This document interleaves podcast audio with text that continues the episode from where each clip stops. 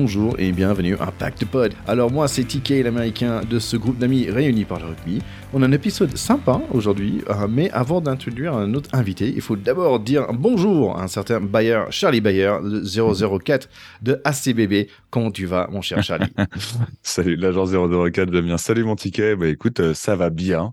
Ça va bien, même si vous m'avez manqué un peu quand même, parce que j'ai pas pu être avec vous la semaine dernière pour euh, pour débriefer de la fin de cette Coupe du Monde qui nous a tant emballé. je suis content de te retrouver. Allez, avant de d'avoir ton avis sur ce Coupe du Monde, je suis content de te retrouver. En plus, euh, tu es de nouveau sur le terrain après ton blessure au dos. Et en fait, j'ai pensé à toi ce week-end parce qu'on a vu Dan Bigard euh, qui s'est bien blessé. Même si tu disais pendant le Coupe du Monde, tu n'étais pas trop fan, je pense que tu as quand même euh, eu un petit sentiment pour lui.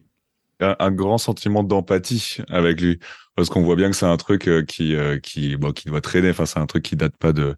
C'est pas en marchant, c'est pas en s'élançant pour euh, pour cette pénalité que pour ce coup de pied qui s'est fait mal. Et non, j'ai vraiment eu beaucoup d'empathie en fait, parce que c'est vraiment le, le truc de bah voilà moi les les, douleurs au lombaire, c'est un truc que je traîne. J'ai eu au début de saison, j'ai re d'ailleurs pas pas joué dimanche à cause de ces problèmes-là. Enfin, ça, ça va, ça vient. Et du coup, le fait de, je, je vois bien ce que c'est de sur un mouvement tout à fait anodin, avoir ce truc qui vient. Euh, j'ai eu beaucoup de d'empathie, voilà. Ouais, bah tu, ouais, ça avait l'air de faire mal. Allez, tu parlais d'empathie. En fait, ça me fait penser à Adrien, en fait, qui a gagné euh, euh les deux choses pour nos, notre, nos concours de Coupe du Monde. Il a gagné la plombée et le t-shirt pour le Fantasy. Et comme il avait gagné le 2, il avait un peu d'empathie aussi. Il a dit, bah tiens, euh, pourquoi pas, en fait, donner le t-shirt à la numéro 2 euh, dans le Fantasy. Donc, en fait, Chucky 9, si vous écoutez, bonne nouvelle pour vous, vous avez gagné un t-shirt euh, grâce à Adrien. Merci beaucoup, Adrien. C'est très rugby tout ça. Allez Charlie, on y va rapidement vers notre invité, mais en fait, comme tu bossais la semaine dernière, on n'a pas eu un peu ton avis, ton avis euh, sur ce final et sur ce Coupe de Monde. Euh, est-ce que tu peux nous donner un peu de tes angles? Bah peut-être que peut-être que c'est mieux de pas avoir eu mon avis la semaine dernière parce que j'étais encore un peu euh, un peu boudin. Voilà, je suis boudin depuis sur la Coupe du Monde en général. On, bon, le, avec maintenant un peu de recul, mais on y reviendra peut-être ensemble plus tard. Plus généralement, il y a quand même eu un, elle a été en deux parties, c'est-à-dire que jusqu'au quart de finale, il y avait quelque chose. Et pour moi, peut-être en tant que supporter français qui a subi une déception et qui a vu les matchs d'après avec un autre œil, il y a vraiment une partie très emballante de poule avec des matchs surprises, avec des voilà des, des, des, des équipes qui nous ont attendris, avec une montée en puissance des équipes qui devaient s'installer et derrière bah, des demi un peu décevantes et une finale. Euh, un, peu décevante aussi. C'est toujours dur lors d'une finale quand il y a une équipe qui joue à 14. Euh, déjà avant tout, parce qu'on a l'impression que, surtout quand ça finit à un point, donc euh, clairement le, le, nombre de joueurs a fait impression. Comme bon, je vous ai écouté la semaine dernière, et c'est vrai que on ne peut que retenir la, la, la, beauté de la victoire. Moi, je suis très content pour cette équipe. Il y a des, il y a des, il y a des joueurs euh, que j'aime beaucoup dans cette équipe sud-africaine. Pour le pays, on voit depuis les images de, de victoire et de fête et de, ben, c'est formidable. Donc clairement, enfin, gagner une Coupe du Monde, c'est formidable. Je suis très content pour eux. Mais d'un point de vue de supporter, bah, D'ailleurs, j'ai croisé des, des Sud-Africains un peu là, dans, dans, dans, dans des bars, euh, dans, des, dans, dans, les week-ends passés parisiens, donc des supporters qui étaient venus pour cette Coupe du Monde. Et ça charriait évidemment très fort. Mais, euh, mais cette idée quand même de gagner ces trois derniers matchs à un point, euh, avec euh, ce qu'on sait de, de, de, de, de la part de chance et de hasard que peut avoir de la part que la chance et le hasard peuvent avoir sur un match, surtout aussi serré. Euh, voilà, je dirais que c'est une Coupe du Monde qu'il qu'il mérite clairement, c'est les règles du jeu. Ils sont très contents euh, qu'il l'ait eu. Ils sont très machin. Il y a plein de problèmes qu'on a parlé, le fait qu'ils gagnent leur quatrième quand même et qu'il y a un peu d'entre-soi dans, dans, dans, dans, dans, ce sport. Euh, c'est dommage, mais euh, voilà, c'est pas une Coupe du Monde qu'ils peuvent avoir gagné en se disant euh, on a marché sur tout le monde. C'est une Coupe du Monde qu'ils sont allés chercher au centimètre près et, et en ne lâchant rien certes, mais euh, on peut pas dire que c'est. Hmm, disons qu'en phase finale, elle m'a moins impressionné qu'elle m'impressionnait au début de la Coupe du Monde. Voilà. C'est intéressant parce que ma femme a écouté un, un, un, un podcast euh, d'ailleurs avec euh, Faf de Claire et c'était assez marrant parce qu'il parlait de comment les, les Sulaf sont choisis pour être dans l'équipe et il disait qu'ils sont pas forcément choisis pour être le plus tactique ou les meilleurs techniciens. Ils sont choisis parce qu'ils sont guerriers euh, et sur leur capacité aussi de recevoir de l'instruction et d'être capable de, de entendre que non, tu t'as pas, pas une bêtise, non, je te sors dans les médias parce que ça marche pas comme il a fait avec l'ebook là dans la dans le mhm. demi-finale. Et en fait, c'est pour ça qu'ils sont choisis dans leur, qualité de guerrière et, et plutôt que leur qualité de technicien. Et c'est assez intéressant parce que c'est ça qui leur a fait gagner ce tous les matchs par un point. Bah, c'est aussi ce côté, oui, il y a beaucoup de chance, mais aussi le côté guerrier. Exemple, guerrier dans le caractère, peut-être, oui. Et c'est très intéressant ce que tu dis, en effet, parce que je ne l'ai pas mentionné en, en, faisant cours, mais clairement, oui, le, le, coaching et, euh, et, la tactique ont, lors des trois derniers matchs de l'Afrique du Sud particulièrement, euh, vraiment été mis en avant. Et il y a ce fameux, euh, ce fameux, cette fameuse bomb squad, ce fameux sept remplaçants avant pour pour un trois quarts, qui avait été beaucoup critiqué avant la Coupe du Monde. Euh, qui bah, a montré son efficacité. Enfin, le, banc a souvent fait la différence dans les matchs de l'Afrique du Sud. Et, euh, comme tu dis, je pense que quand tu parles de, de guerrier de caractère, enfin quand, Faf euh, en parle en tout cas, il y a aussi le fait que bah, foot des mecs qui normalement sont titulaires et ont toutes les qualités pour être titulaires sur un banc juste pour pouvoir leur faire apporter une, une, une, dimension euh, physique et énergique en cours de match, bah faut savoir l'encaisser aussi. Je pense que, que quand t'es joueur, faut savoir encaisser. Faf, qui est quand même un leader, euh, meneur d'hommes, qui a toute sa place avec le numéro 9 sur le dos, il a été remplaçant sur sur des matchs et je pense qu'il faut une force de caractère pour se dire mais ouais, oui, clairement pour le bien de l'équipe, je suis vachement mieux à cette place et et, et, et on va aller gagner cette Coupe du Monde comme ça. Donc ouais, Allez, on va écouter tout de suite euh, mon entretien en fait avec Laure Bromont. Euh, elle est journaliste sur euh, chez Agence France Presse. Et donc, ça veut dire qu'elle a suivi l'équipe de France euh, toute cette Coupe de Monde.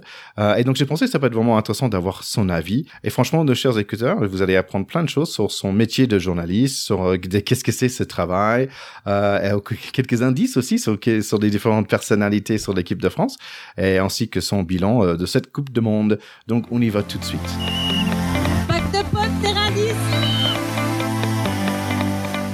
Alors, nous sommes très contents d'avoir avec nous une journaliste de AFP, Agence France Presse. C'est Laure Bromont. Comment ça va?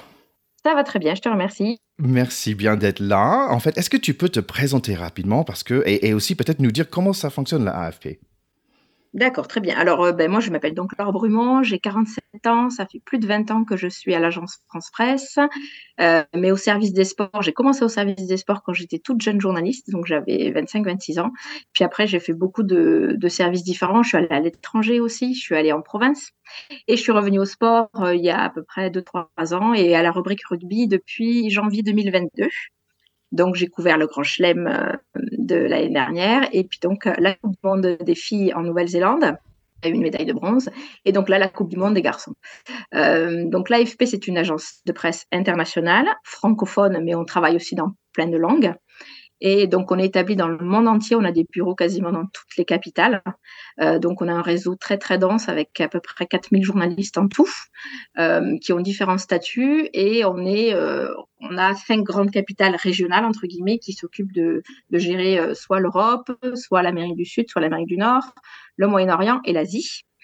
Et donc, ben, en fait, on couvre l'actualité 24 heures sur 24. Il y a des dépêches, c'est ce qu'on appelle des dépêches, pas des articles, des dépêches qui tombent sur le fil, c'est ce qu'on appelle nous le fil, c'est-à-dire un fil d'actualité comme on peut voir sur Twitter, par exemple, euh, des dépêches qui tombent tout le temps, tout le temps, tout le temps, toutes les secondes, euh, puisqu'on a euh, des journalistes qui travaillent 24 heures sur 24, puisqu'on a tous les fuseaux horaires qui sont, euh, qui sont euh, utilisés.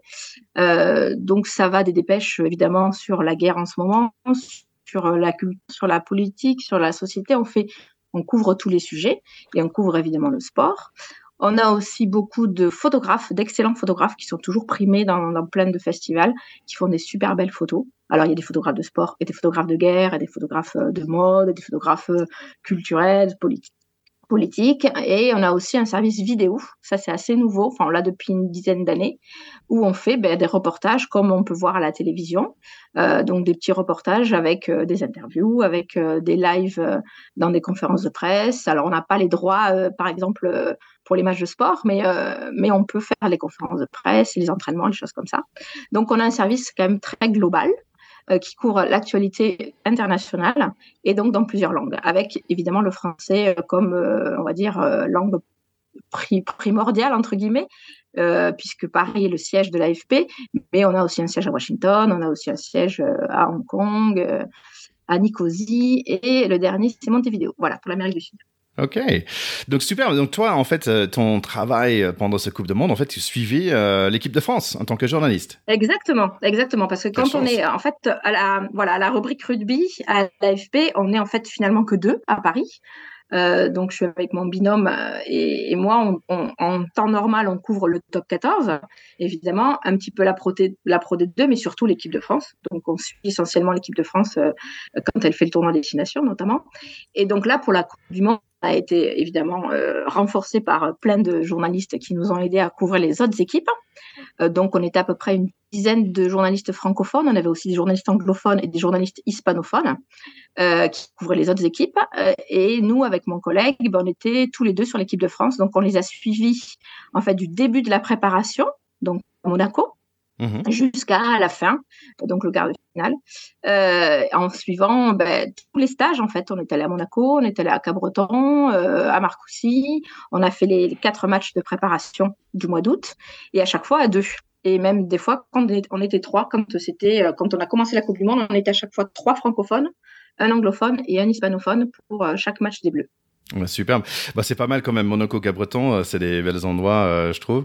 Euh, oui. donc en fait, c'est intéressant parce que dans ma tête, le, le travail de journaliste, euh, c'est à la fois, euh, on va dire, un peu compétitif, mais aussi euh, uni, uni derrière le, le, on va dire le, le, métier, aussi uni derrière l'idée de, de, AFP, on va dire. Donc c'est intéressant comme, comme métier. Est-ce que tu peux mettre un petit mot sur cette relation entre journalistes aussi? Alors, nous, on a. Alors, ce qui est bien, c'est que, en fait, moi, j'ai connu euh, les sports euh, il y a 20 ans. C'était un peu les, c'était un peu un service où, en effet, les, le, le foot le sport roi et donc il y a, beaucoup, toujours beaucoup plus de journalistes euh, sportifs qui s'occupent de foot. Et après, on est des, espèces de petits électrons libres qui s'occupent des sports un peu mineurs, donc le tennis, les sports méca, la natation, le rugby. Et ça a toujours été une espèce de petite niche, le rugby. Et en fait, moi, depuis que j'y suis rentrée, au début, je me suis dit, oulala, mais euh, mais je connais euh, bon je connaissais bien le rugby parce que je viens du, sud-ouest euh, du Gers et donc du coup c'est un peu notre sport on va dire primordial dans le, dans le sud-ouest donc je connaissais bien le rugby c'était pas le problème mais c'était je me suis dit oulala mais tous ces journalistes rugby des autres médias donc c'est les médias télé, les médias radio, les médias presse écrite, eux ils y sont depuis des années parce que généralement quand on est journaliste rugby comme c'est quand même un sport compliqué avec des règles compliquées, euh, ben les journalistes qui sont au rugby ils y sont depuis très très longtemps. Euh, moi, mes collègues du Figaro, mes collègues du Parisien, mes collègues de RMC, mes collègues de France Télé, ils sont là depuis 10, 15, 20 ans des fois. Et, euh, et nous, à l'AFP, comme on est tenu en fait de changer de service, euh, en fait, on reste sur notre poste que 2-3 ans. Donc en fait, les gens qui arrivent au rugby, moi et mon collègue et tous ceux qui nous ont précédés, on venait de, on venait soit d'autres sports, soit d'autres services. Moi, j'ai fait du service généraliste, j'ai fait la culture, j'ai fait, j'ai fait de l'économie. Euh, donc, euh, et c'est très étonnant quand on arrive dans ce milieu-là parce que en fait, ils se connaissent tous depuis des années. Ah ouais. Ils sont tous, bah, ils sont potes en fait. ils sont potes et, euh, et nous, on arrive un peu l'AFP toujours un peu, euh, euh, voilà, bon, mais bonjour, moi je viens de là, j'ai fait ça avant et mais en fait, c'est un milieu, contrairement, je pense, aux autres sports et notamment au foot, qui est quand même un milieu où il y a beaucoup plus de concurrence. C'est un milieu où la, concurrence entre journalistes est un peu forte. Évidemment, on est toujours, on essaie toujours d'avoir des infos avant les collègues de l'équipe, avant les collègues du Midi Olympique, avant les collègues de RMC. Mais l'ambiance est quand même très très bonne entre nous. Euh, alors, il y a essentiellement des garçons, faut quand même le dire. On est peu de filles. Ça, c'est quelque chose qui m'a un peu frappé quand je suis arrivée. Mais étonnamment, euh, il y a quand même pas mal de filles. Et bien, tu, te retrouves à ce niveau-là, tu te retrouves bien, accueilli. Oui, oui, oui. Ben justement, c'est ça. C'est quelque chose dont j'avais un peu peur au départ. Je me dis, oulala, ils vont me voir arriver en me disant, c'est qui cette meuf euh, qui n'y connaît rien. Bon, déjà, j'ai un accent du sud-ouest, donc ça aide. ça, ça fait ton, ton, passeport. je viens de Gers. Exactement. Je viens du Gers, donc déjà de suite, euh, vu le nombre de Gersois qu'il y avait dans l'équipe de France, on me dit, mais t'es pas pistonné? Non, non, non. je pourrais, mais en fait, euh, non. Donc, en fait, c'est vrai que ça aide pas mal, l'accent. Après, ils ont vu qu'en effet, je m'y connaissais un petit peu parce que moi, je suis le rugby depuis que je suis toute petite. J'ai mon papa qui m'a mis dedans avec mes sœurs et moi, j'ai tous mes copains quand j'étais au collège, au lycée qui jouent au rugby. Donc, euh, donc on s'y connaît, on regardait les matchs on était à fond. Donc, déjà, euh, voilà, ils ont vu que j'y connaissais un petit peu. Et puis surtout, le milieu est vraiment très très sympa. Euh, alors c'est vrai qu'entre filles, on est forcément, on a tendance à se rester un peu euh, à devenir plus facilement copine avec les autres journalistes filles. Mais les garçons sont vraiment adorables et, sont, et vraiment, ils nous ont très. Moi, j'ai trouvé qu'on était super bien accueillis. Et l'ambiance était vraiment très bonne. Bah écoute, c'est intéressant parce que ça t'offre en fait un, vision un peu euh, externe de moi, tant que l'américain sur le pacte de potes. En fait, euh, je trouve que mm. mon rôle quelque part, c'est d'avoir une vision qui est peu euh, naïf dans un sens aussi de ce sport, mm. parce que parfois il y a des trucs comme tu dis, bah, que je comprends même, même si je regarde ce sport depuis bah, maintenant près de 20 ans. Je, je suis pas né avec comme toi, par exemple, mais après en venant avec de l'extérieur, peut-être, est-ce que ça t'offre un angle différent? Ah mais complètement parce qu'en fait, euh, donc moi je t'ai dit, moi j'ai fait de l'écho par exemple, j'étais euh, en poste en généraliste et j'étais en poste à Rome donc des endroits, par exemple, ben, Rome, c'est pas vraiment un endroit de rugby.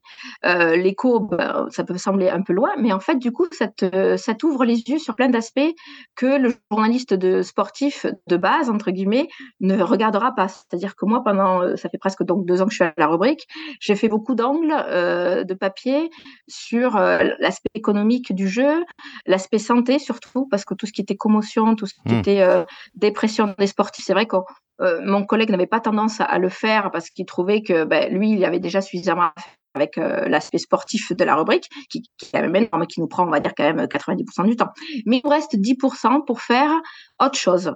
Euh, donc, pour faire euh, voilà l'aspect économique, les licenciés, les bénévoles, tous les autres types de rugby, parce qu'on couvre aussi un peu le rugby à 7 et donc le rugby féminin aussi, euh, et pour couvrir tout l'aspect santé. C'est vrai que l'aspect santé, moi, c'est ça qui m'a le plus intéressé depuis que je suis arrivée, enfin, en dehors évidemment des matchs, euh, et donc j'ai fait beaucoup de dossiers là-dessus. J'ai interrogé beaucoup de journalistes, de pardon, de joueurs et de joueuses à qui euh, ben, c'est arrivé ce genre de problèmes euh, majeurs, qui sont tombés en dépression, qui ont eu des graves problèmes de santé et qui dénoncent ça. Et c'est vrai que le fait d'arriver de l'extérieur du service des sports, d'avoir fait autre chose avant, d'avoir entre guillemets ben, un peu de bouteille puisque j'ai quand même 20 ans d'expérience, euh, fait que euh, ben, on a une vision autre aussi, en effet, et on regarde les choses différemment.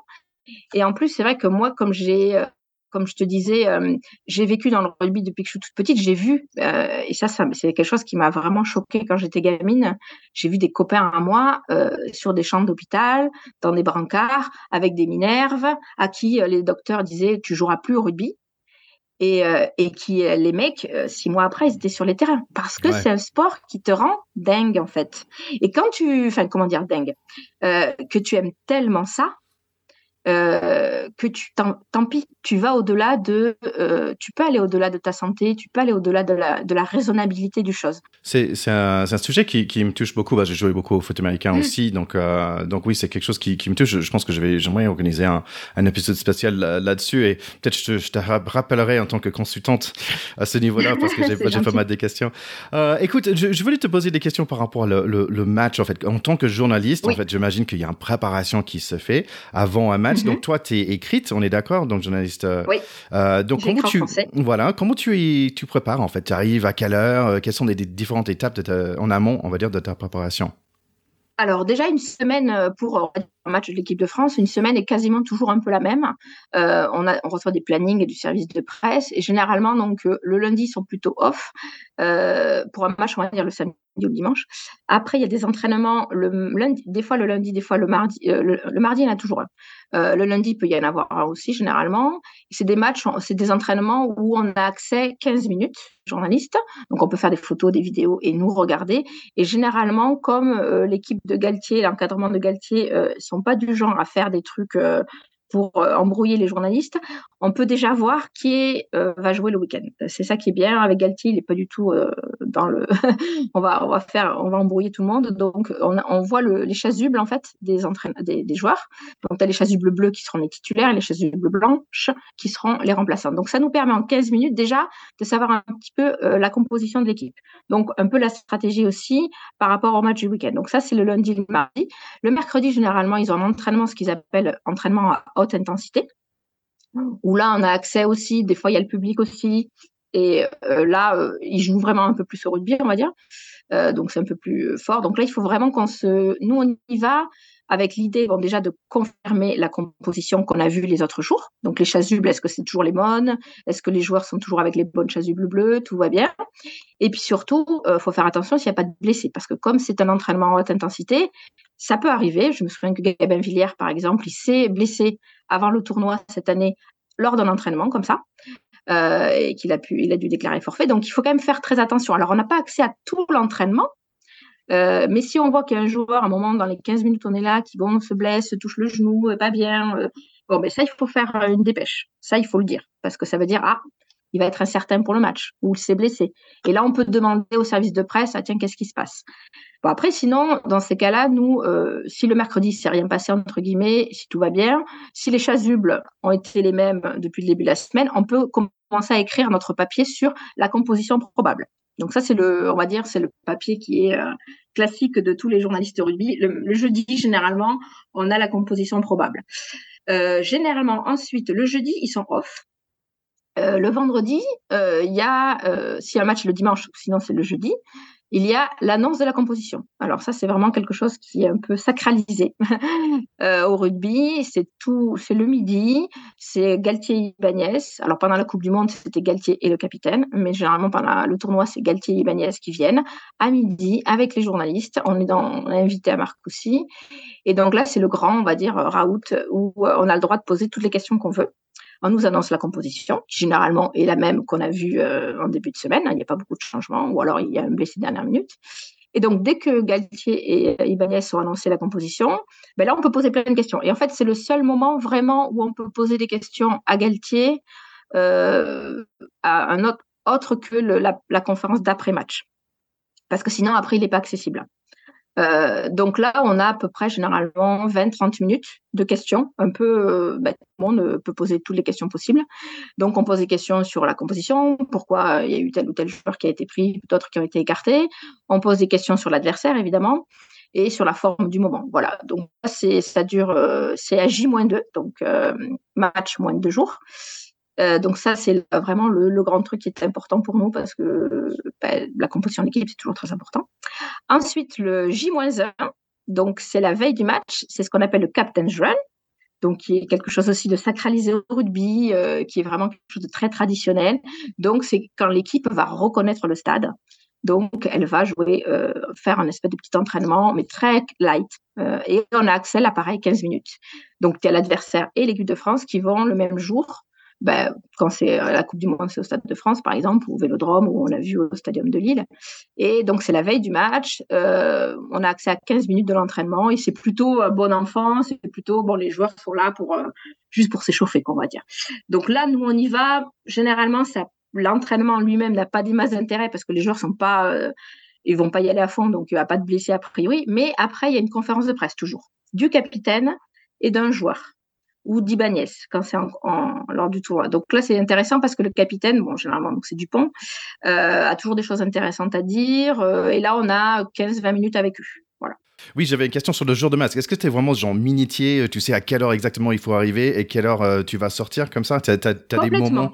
Complètement, parce qu'en fait, le service de presse nous envoie la veille ou le jour même les horaires de, de, tous les événements. Donc, il, y a, l'horaire à quelle heure le, stade sera ouvert à quelle heure la salle de presse sera ouverte. Et après, il y a tous les événements qui sont post-match. Donc, la, conférence de presse d'après-match, elle est généralement 45 minutes après la fin du match, par exemple. Alors, il y a d'abord les vaincus et après les vainqueurs.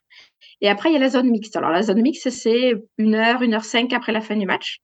Donc, la zone mixte, c'est là où on a accès aux joueurs un peu, on les voit vraiment, euh, j'allais dire, euh, comme je te vois, quoi, donc euh, face à face.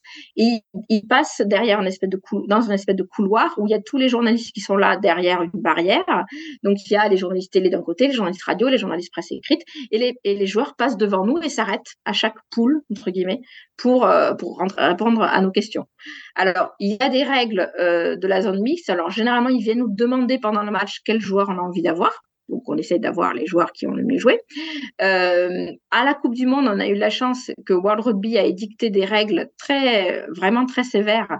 Il y avait obligatoirement huit joueurs qui devaient venir pour chaque équipe. Donc, c'est énorme, hein, huit joueurs.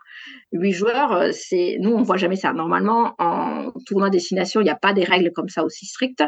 Et généralement, on voit quatre, cinq joueurs. Et c'est déjà pour nous pas mal. Hein. Euh, donc là, on en a eu 8 à chaque fois, à chaque match. Sauf évidemment pour le quart de finale où là, les Français euh, sont présentés qu'à 4.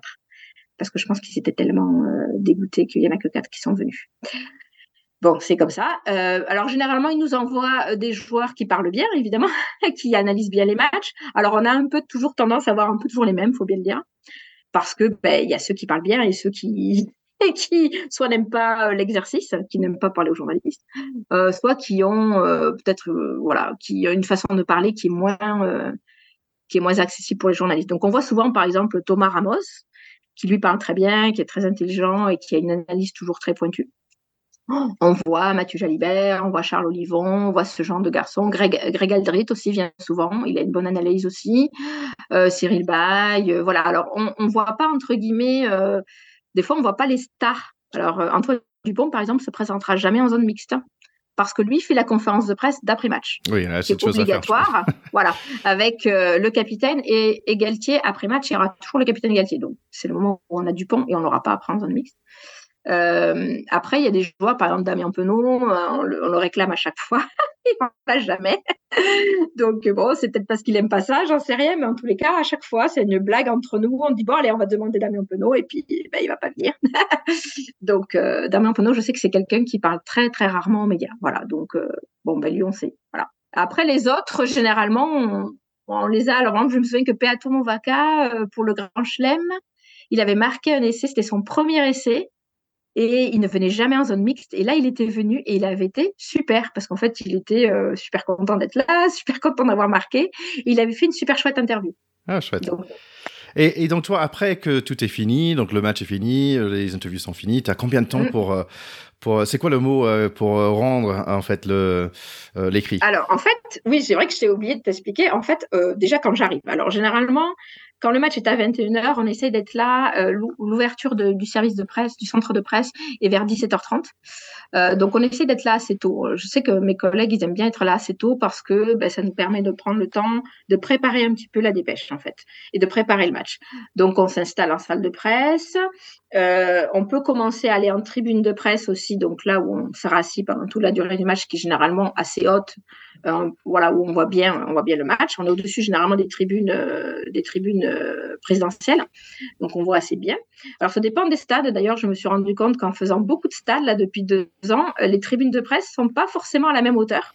Alors c'est très drôle parce que par exemple au Vélodrome, ben, on, est tellement haut qu'en fait on voit pas le, la touche, la touche qui est la plus près de nous. Il faut qu'on se mette debout parce ah que sinon on la voit pas. Euh, il y a des stades comme ben, Murrayfield, c'est très bien fait, c'est vraiment un petit stade, donc on est vraiment près du terrain. Euh, Park à Cardiff, pareil. Euh, la Viva Stadium à Dublin, on est très haut aussi. Alors on voit heureusement qu'on a les écrans géants parce qu'on est vraiment très haut. Le Stade de France pour ça il est bien fait. Euh, la tribune de presse est à une, à une hauteur assez bien faite et on voit bien toutes les lignes de touche. Donc là, on s'installe en tribune de presse. Moi, j'aime bien m'installer vers 19h, donc deux heures avant. Et là, on commence à, déjà, ben, c'est tout bête, mais il faut euh, vérifier que tout marche bien. donc, la technique, l'ordinateur, est-ce qu'on n'a rien oublié? Est-ce que le Wi-Fi fonctionne bien? Parce que ça, c'est tout bête, mais quand on est journaliste, c'est vraiment la grande panique si on ne peut pas envoyer notre papier. Voilà. Donc, c'est tout bête, mais moi, ça m'est arrivé des fois. Le Wi-Fi qui fonctionne pas, euh, il faut envoyer le truc et on n'a rien, quoi. Donc, on fait du partage de connexion. Enfin bon, c'est la galère. Donc, euh, ça, il faut vraiment être sûr. Donc, ça, on vérifie bien. On s'installe. Voilà. En général, on a à manger. Donc, on mange parce que du coup, il est 19 heures. Il faut manger un peu. Euh, on s'installe et on peut commencer à préparer les dépêches. Euh, donc, parce que nous, la, particularité de l'agence de presse, mais maintenant, en fait, quasiment tous les autres médias écrits, c'est pareil que nous comme il y a maintenant Internet et qu'on on les oblige à écrire aussi pour leur site Internet, avant, ils avaient un petit peu de temps pour écrire en fonction du bouclage du journal. Maintenant, il faut que leur papier passe sur leur site Internet, donc quasiment euh, à la fin du, à la fin, dès la fin du, match.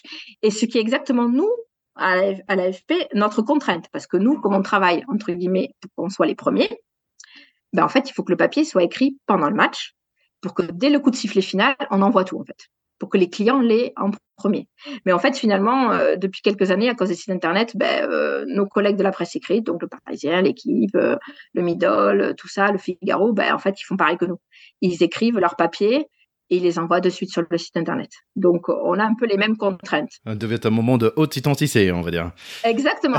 c'est quelque chose qui, au départ, me faisait assez peur parce que je me dis, là, mais euh, en fait, comment tu peux écrire sur un match tout en continuant à le regarder? C'est quand même ça le problème. Euh, c'est-à-dire qu'au bout d'un moment, quand on est sur un écran, ben, on voit plus le terrain. Alors, le, ce qui se passe, c'est qu'en fait, au bout d'un moment, j'ai commencé à comprendre la technique, entre guillemets. Euh, c'est que moi, j'ai, on est deux. Donc, on est deux. Donc, ce qui est même assez confortable, c'est qu'il y en a un qui écrit le compte rendu. Donc, généralement, c'est mon collègue. Donc, le compte rendu, le compte rendu, c'est vraiment l'effet de match. euh, ce qui s'est passé pendant le match, qu'est-ce que ça va avoir comme conséquence, un peu le parcours de l'équipe, tout ça. Donc ça, c'est vraiment le compte rendu, c'est le, papier le plus global. Euh, donc lui, il écrit vraiment durant le match. Il faut vraiment qu'il écrive pendant le match pour que lui, ça parte dès la fin. moi, j'écris ce qui s'appelle le magazine. Donc le magazine, c'est un papier un peu plus écrit, un peu plus anglais, un peu plus, entre guillemets, sympa. Euh, donc on, écrit généralement sur un joueur ou sur un fait de jeu.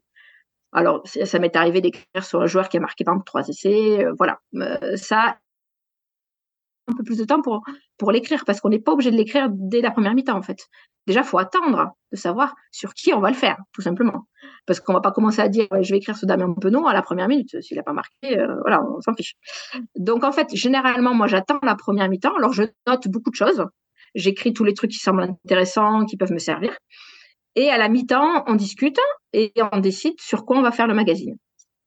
Donc, comme je te dis, ça peut être un joueur, donc là, par exemple, pour le quart de finale, euh, je l'ai fait sur Dupont, puisque Dupont, c'était le match où il revenait, et c'était le match qui était censé être son match. Euh, donc j'ai écrit sur Dupont pour le quart de finale. Il y a eu d'autres fois où j'ai pu écrire sur, euh, par exemple, la mêlée, parce qu'on a estimé que la mêlée était vraiment un moment très important. une autre fois sur la défense, sur la discipline. Donc ça dépend vraiment. Il faut vraiment avoir une vision un peu globale du match et qui généralement, du coup, on l'apprend à la mi-temps. Donc, c'est surtout la première mi-temps qui doit nous aider. Et en fait, généralement, j'écris pendant la deuxième et tout en continuant à regarder le match. Et mon papier doit passer aussi, ben, pareil, de suite après le compte rendu, donc il faut qu'il parte vite. Euh, après, ça nous laisse 2-3 minutes pour, euh, pour souffler et pour fermer notre ordinateur et on descend, parce que généralement la, salle de presse, elle est euh, dans les sous-sols. Et là, on attend la conférence de presse et moi, je vais en zone mixte.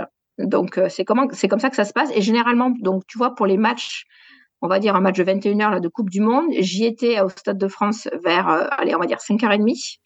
Et j'en suis partie toujours vers 1h du matin c'est une belle journée de travail. Donc ça fait une belle journée parce qu'en fait euh, le matin, euh, bah, le matin on a des fois des trucs à faire, euh, mais on lit, on lit aussi beaucoup la presse, on regarde ce qui s'écrit ailleurs et tout. Donc on prépare notre match, on peut regarder les statistiques parce que World Rugby, mais aussi c'est pareil pour le tournoi destination, il nous envoie plein de statistiques avant les matchs. Donc ça c'est super. Euh, donc ça, ça peut nous servir pour les papiers.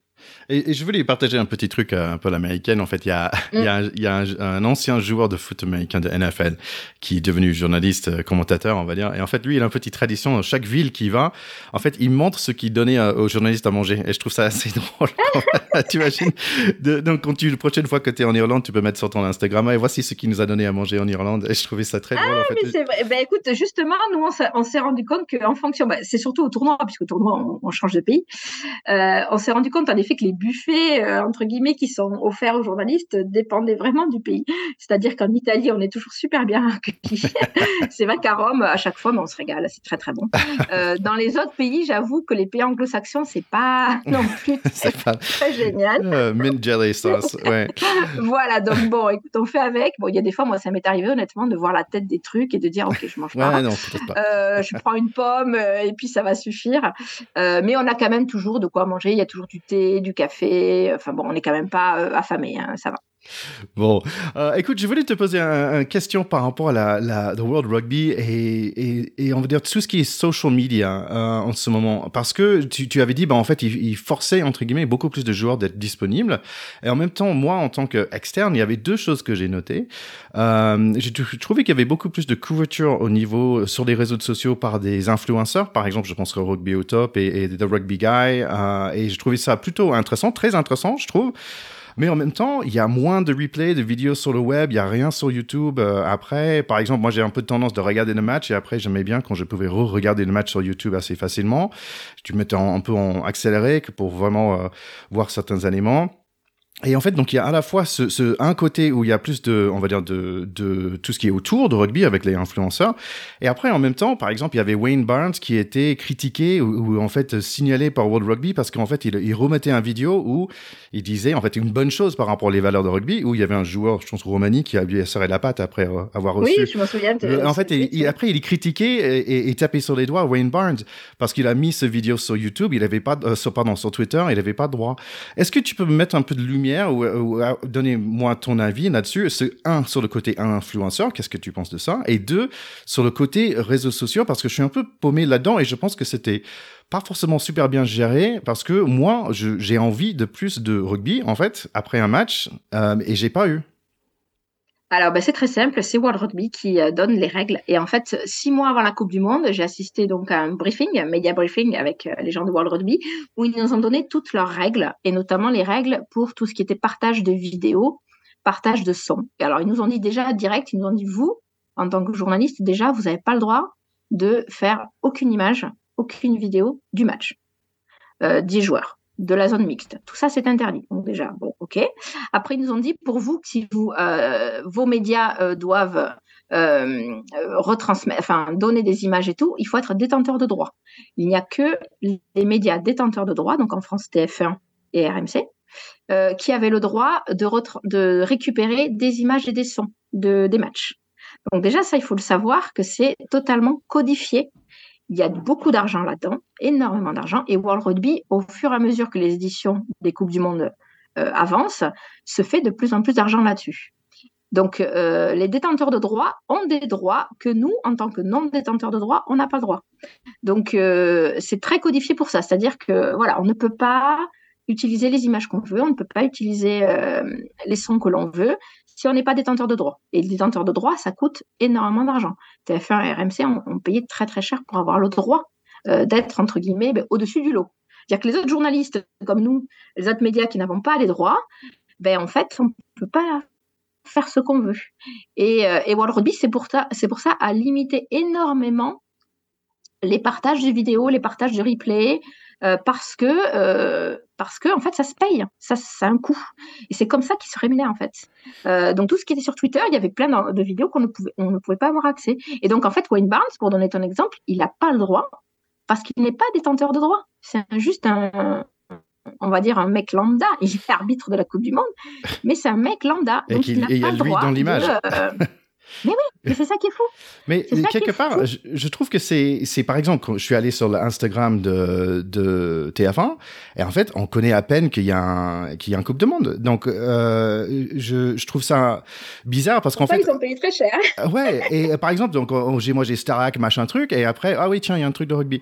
Et pas forcément un truc que j'ai envie de partager. Il faut, il faut avoir les meilleurs plaquages de la semaine, les meilleurs essais, les meilleures passes, les meilleurs, tout. Et, et je trouve que ça n'existe pas. Et en fait, c'est, oui, ils font ça de l'argent, pour l'argent, pardon, mais je trouve que quelque part, euh, c'est, c'est à la détriment de, de, rugby en général. Je prends, je prends, ah, mais complètement. Ouais, mais NBA... Complètement. C'est vrai que nous, on avait le, on a, alors je sais pas si ça, non, je crois que c'est accessible à tout le monde. Il y avait une application de la Coupe du Monde. Je sais pas si toi tu y es allé. Oui. Euh, rugby World Cup, on avait fait une application. Donc moi, je l'ai téléchargée parce que bah, elle était quand même assez euh, pratique. Il y avait euh, tous les stats, il y avait, il y avait les feuilles de match et il y avait justement les replays des matchs. Si on n'avait pas vu un match, on pouvait voir 5-10 minutes. Je sais pas si tu l'as. Mhm. Euh, et, donc ça, il nous avait expliqué, pareil, à ce fameux média briefing euh, en mars, que ça, les highlights de chaque match, il les offrait généreusement aux gens qui n'étaient non détenteurs de droits. Mais pareil, alors il faut toujours, bah, il faut mettre que c'est des images en rugby, euh, que c'est ci, que c'est là. Donc c'est très très codifié. Donc si on voulait mettre par exemple l'essai, l'essai de Penaud dans un match, si on n'est pas des non détenteurs de droits, il faut négocier avec World Rugby. Et, pareil pour tout ce qui était euh, réseaux sociaux. Je reviens à tout ce que tu me disais sur les influenceurs. Alors ça, les influenceurs, c'est quelque chose qui est plus globalement un problème, j'allais mettre ça, mais entre guillemets, hein, c'est un problème dans le sport en règle générale, hein, pas que dans le rugby. C'est que maintenant, à côté de nous en tribune de presse, il n'y a pas que des journalistes.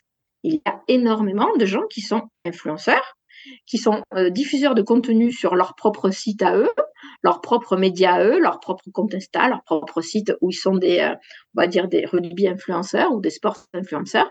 Et en fait, les, les grandes instances internationales de sport les invitent parce qu'ils se sont rendus compte que ça faisait une visibilité sur les réseaux sociaux qui n'était pas la même du tout que les médias traditionnels, euh, qui leur coûte entre guillemets moins cher euh, parce qu'en fait, ils ont juste invité la personne à lui permettre d'avoir, on va dire, peut-être des images un peu plus sympas, euh, avoir accès à des joueurs, avoir accès sur le bord du terrain. Parce que ces gens-là, quand même, ils vont sur le bord du terrain, quand même.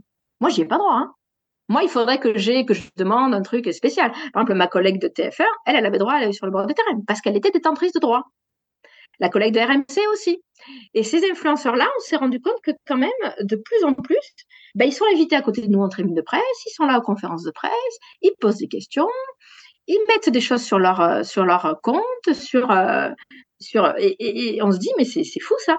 Et en fait, quand on en parle aux, instances, à la Ligue, à, à, à, la Fédé, à des gens comme ça, ils nous disent, oui, mais nous, c'est une façon aussi de viser un autre public en fait, un public plus de jeunes, plus de gens connectés qui ne regardent pas les médias, qui lisent pas le middle, qui lisent pas l'équipe, euh, qui regardent pas TF1 ou Stade 2. Vous voyez ce que je veux dire? C'est vraiment, en fait, dans, leur idée, c'est pour pouvoir que le rugby soit plus accessible aux jeunes, parce qu'il faut bien le dire que le rugby, quand même, faut le, faut le voir dans les stades. C'est un sport de vieux.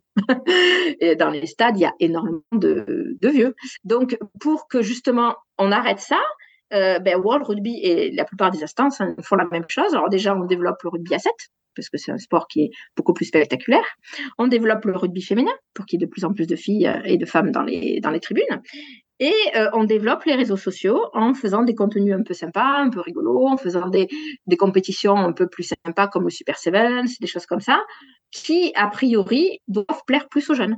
Parce que sinon, dans les, dans les gradins, mais plus ça vieillit et moins il y aura de gens dans les stades, en fait. Puisque ces gens-là, au bout d'un moment, ils vont mourir, c'est triste à dire. Mais les vieux abonnés euh, et, les gens qui vont au stade, ben, ils vont pas forcément transmettre leur passion à leurs enfants. Ça arrive, hein, la plupart du temps, heureusement, ça arrive. Euh, mais, euh, je pense que le rugby, en règle générale, c'est peut-être pas la même chose dans les autres sports, a vraiment peur de ça, du vieillissement de, des spectateurs et du vieillissement des téléspectateurs et du vieillissement en fait, de son public, tout simplement. Ouais.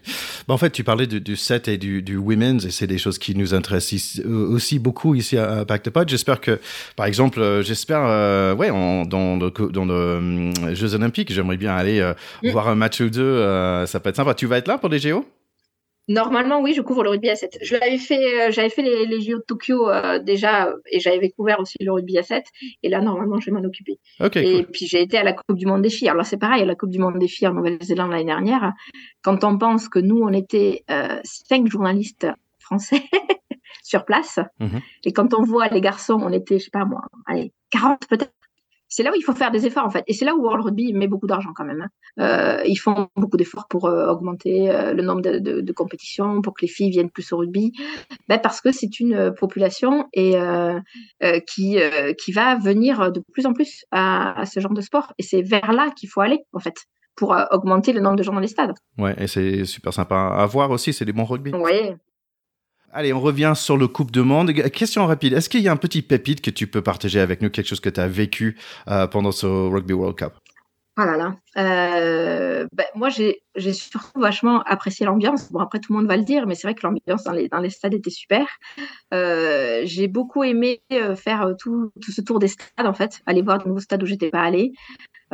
J'ai beaucoup aimé aussi la façon dont les journalistes entre eux discutaient. Alors, on a beaucoup parlé avec des journalistes étrangers, donc ça c'était sympa de voir. J'ai rencontré des journalistes uruguayens, des journalistes namibiens et tout. Ça c'était c'était vraiment sympa d'avoir accès à cette autre culture via le rugby.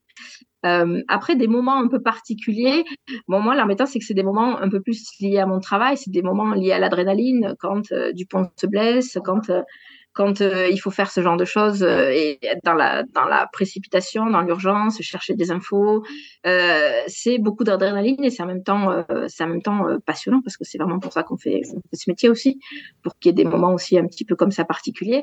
après j'ai un très bon souvenir du premier match contre les All Blacks parce que vraiment ce match était assez dingue et avec mes collègues on se regardait avec des yeux comme ça brillants, on se disait ça y est, on y est. Euh, cet événement qu'on prépare depuis un an, un an et demi, il arrive. Le match est top, on gagne et il y a de malades. Euh, donc c'est vrai qu'après les, les, autres matchs ont été un peu plus, on va dire, un peu plus mous en termes d'ambiance. Et encore, les ambiances étaient bonnes à chaque fois. C'était un peu moins, euh, c'était foufou que le premier match. Euh, après, moi, je, me souviens évidemment du quart de finale où là, ça a été par contre une espèce de, silence euh, terrifiant, euh, même en tribune de presse. Dans le stade, les joueurs étaient vraiment, on a attendu énormément avant qu'ils arrivent en zone mixte. Ils étaient tous vraiment dépités. Euh, et à côté, c'est ça qui est aussi qui est assez étonnant, c'est qu'on voit aussi les adversaires. Alors quelque chose que j'ai beaucoup aimé aussi. Alors j'aime beaucoup les All Blacks et, euh, et je trouve que c'est vraiment une équipe qui, c'est dommage, elle a perdu, elle a perdu, mais en finale. Mais par exemple, les joueurs All Blacks quand ils viennent en zone mixte, le premier match, quand ils perdent contre les Français, d'abord ils étaient nombreux. On a eu que les stars. Donc, on a eu tous les Bowden Barrett, les Scott Barrett, les Whitelock, les Aaron Smith, tout le monde. Ils sont tous venus en zone mixte parler. Ils étaient tous souriants, ils étaient sympas, ils étaient dispo. Et ils étaient vraiment, ils faisaient le boulot, on va dire, le job euh, comme à l'américaine, c'est-à-dire pro jusqu'au bout des ongles. Et les Sud-Africains euh, au quart de finale, ça a été pareil. Euh, on a vu toutes les stars. Hein. On a vu De Klerk, on a vu Elizabeth, on a vu euh, Colby. Ils étaient tous là et ils font le job vraiment bien. Et moi, ce qui est un petit peu quelque chose que je regrette, alors c'est pas une pépite, hein, c'est plutôt un regret. Quand on voit les adversaires des Français, ils sont toujours super pros. Euh, super dispo, super souriants, ils font le job, ils font l'effort parce qu'ils savent que ça fait partie de leur métier aussi de répondre à la presse. Et je trouve que les Français, euh, à cette Coupe du Monde, bon, c'était déjà un petit peu le cas euh, au tournoi, euh, ils sont pas souriants, même quand ils gagnent. Ils sont pas hyper euh, enthousiastes, ils sont pas, ils sont très froids en fait. Alors ils font, ils font le job, on va dire, mais ils le font de façon alors, il y, en a, y en a certains qui sont un peu plus, on va dire, euh, naturels que d'autres. Je pense à, Paul Boudéan, qui est encore jeune et qui fait un peu le show, euh, ou Arthur Vincent, qui est toujours très sympa et tout, mais la plupart sont quand même assez fermés, assez froids. Et, euh, je vous dis, pour le quart de finale, on les a attendus énormément de temps. Il n'y en a que quatre qui sont venus, quoi. Et quatre, dont deux, trois qui nous ont dit trois phrases, parce qu'en fait, ils étaient tellement dégoûtés que, qu'ils ne voulaient pas parler plus. Et on n'avait pas vu ça pour les All Blacks. Les All Blacks, quand ils ont perdu, bon, évidemment, c'était que le premier match, il n'y avait, rien de, il y avait rien de méchant. Mais les All Blacks, ils étaient tous là, ils ont tous répondu, ils sont tous avec le sourire, ils sont, euh, voilà moi perso, je pense que la, France est dans un espèce de, de, ils grandissent et ils sont dans cette phase où ils ont droit, ils ont pas encore le droit à l'erreur en fait. Et c'est pour, mm. pour ça. Et là après, après maintenant qu'il y avait un échec et enfin, ça va bien sûr faire que grandir, ben, j'espère.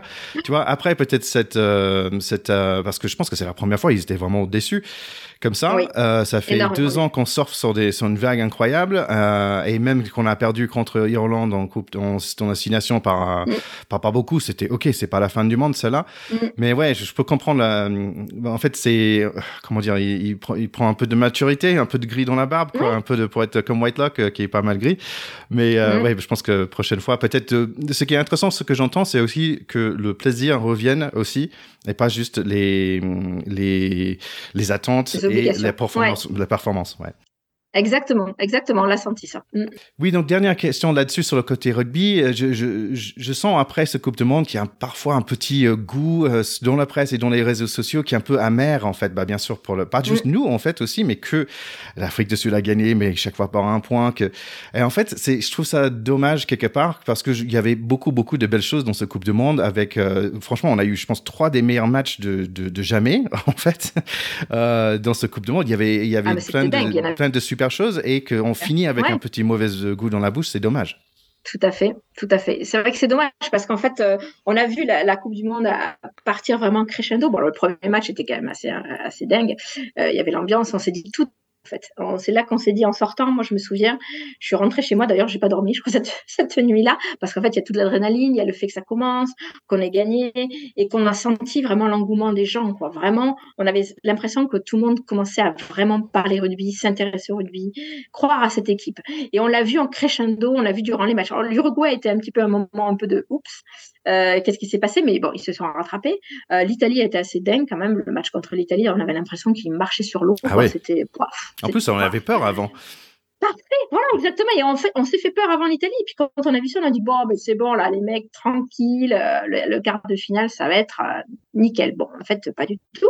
ils se sont peut-être vus un peu trop beaux et un petit peu déjà trop en demi-finale, l'en mettant. Et hum, et en fait, c'est ça qui est fou, c'est que c'est qu'on sentait tellement tout le pays derrière, tout le monde qui parlait de ça, tout le monde qui était à fond, euh, une équipe qui était, faut bien le dire, quand même jamais été aussi forte, qui n'avait réuni, enfin toutes les conditions étaient réunies pour qu'ils aillent au bout. Euh, et, voilà, on est tombé de très très haut.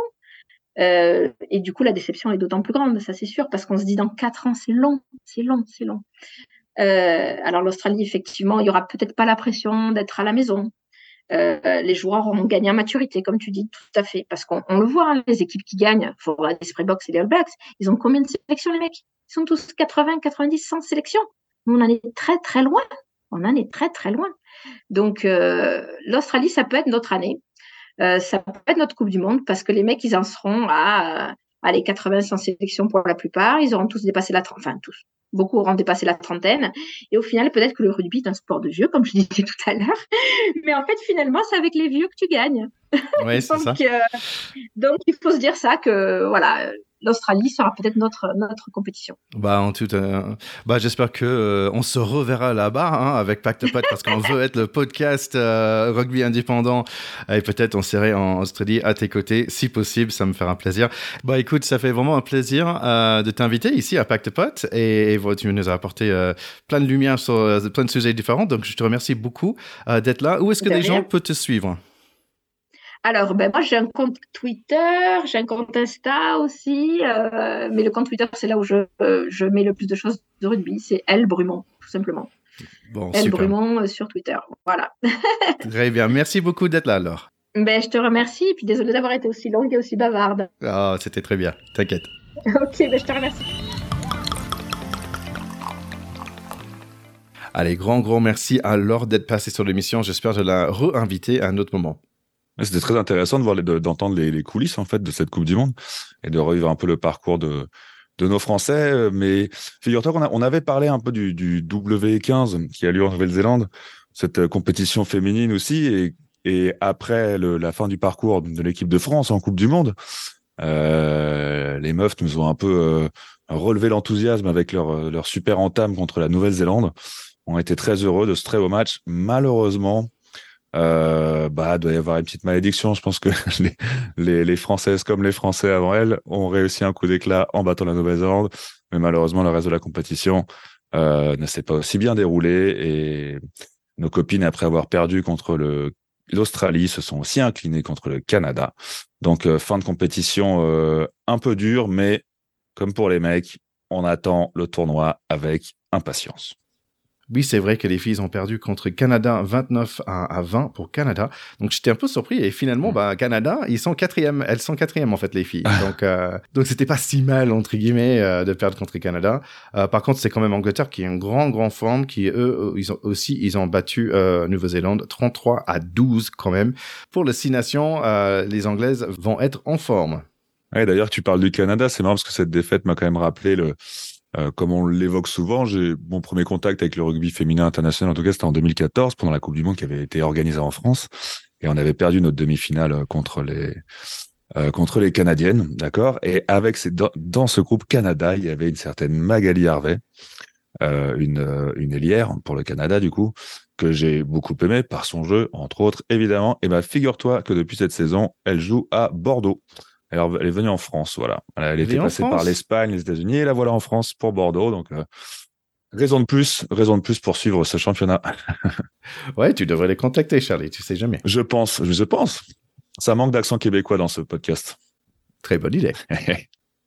Et n'oubliez pas, nos chers écouteurs, de revenir la semaine prochaine. Nous avons le plaisir d'inviter Didier Planin, qui est euh, vidéo-analyste de USAP. Euh, c'est son troisième année qui va passer pour nous parler du top 14, en fait, et toute son expertise et toutes les différentes équipes de notre top 14. Et comme la saison démarre, ça serait bien de se rafraîchir un tout petit peu et se remettre dans le top 14. Donc, je suis content de passer un bon moment avec lui. Mais oui, complètement. Il nous faut, il nous faut un petit update pour, ce, pour cette reprise de top 14. Donc, Planin, on est content de le retrouver. Exactement. Allez donc, nos chers écouteurs, n'hésitez pas à partager vos sentiments par rapport à toutes ces bonnes choses euh, sur les réseaux sociaux. Donc, euh, on est sur Insta, euh, X maintenant, et Facebook, bien sûr. donc voilà, c'est tout pour aujourd'hui. Merci, mon grand Charlie. À très bientôt. Bah, J'étais content de nous retrouver et de revenir un peu quand même sur, sur, sur ce parcours. Et puis, aux écouteurs, je dis à bientôt, à la semaine prochaine. Et Magali, si tu nous écoutes, peut-être à plus vite pour avoir un peu ton avis sur le championnat français.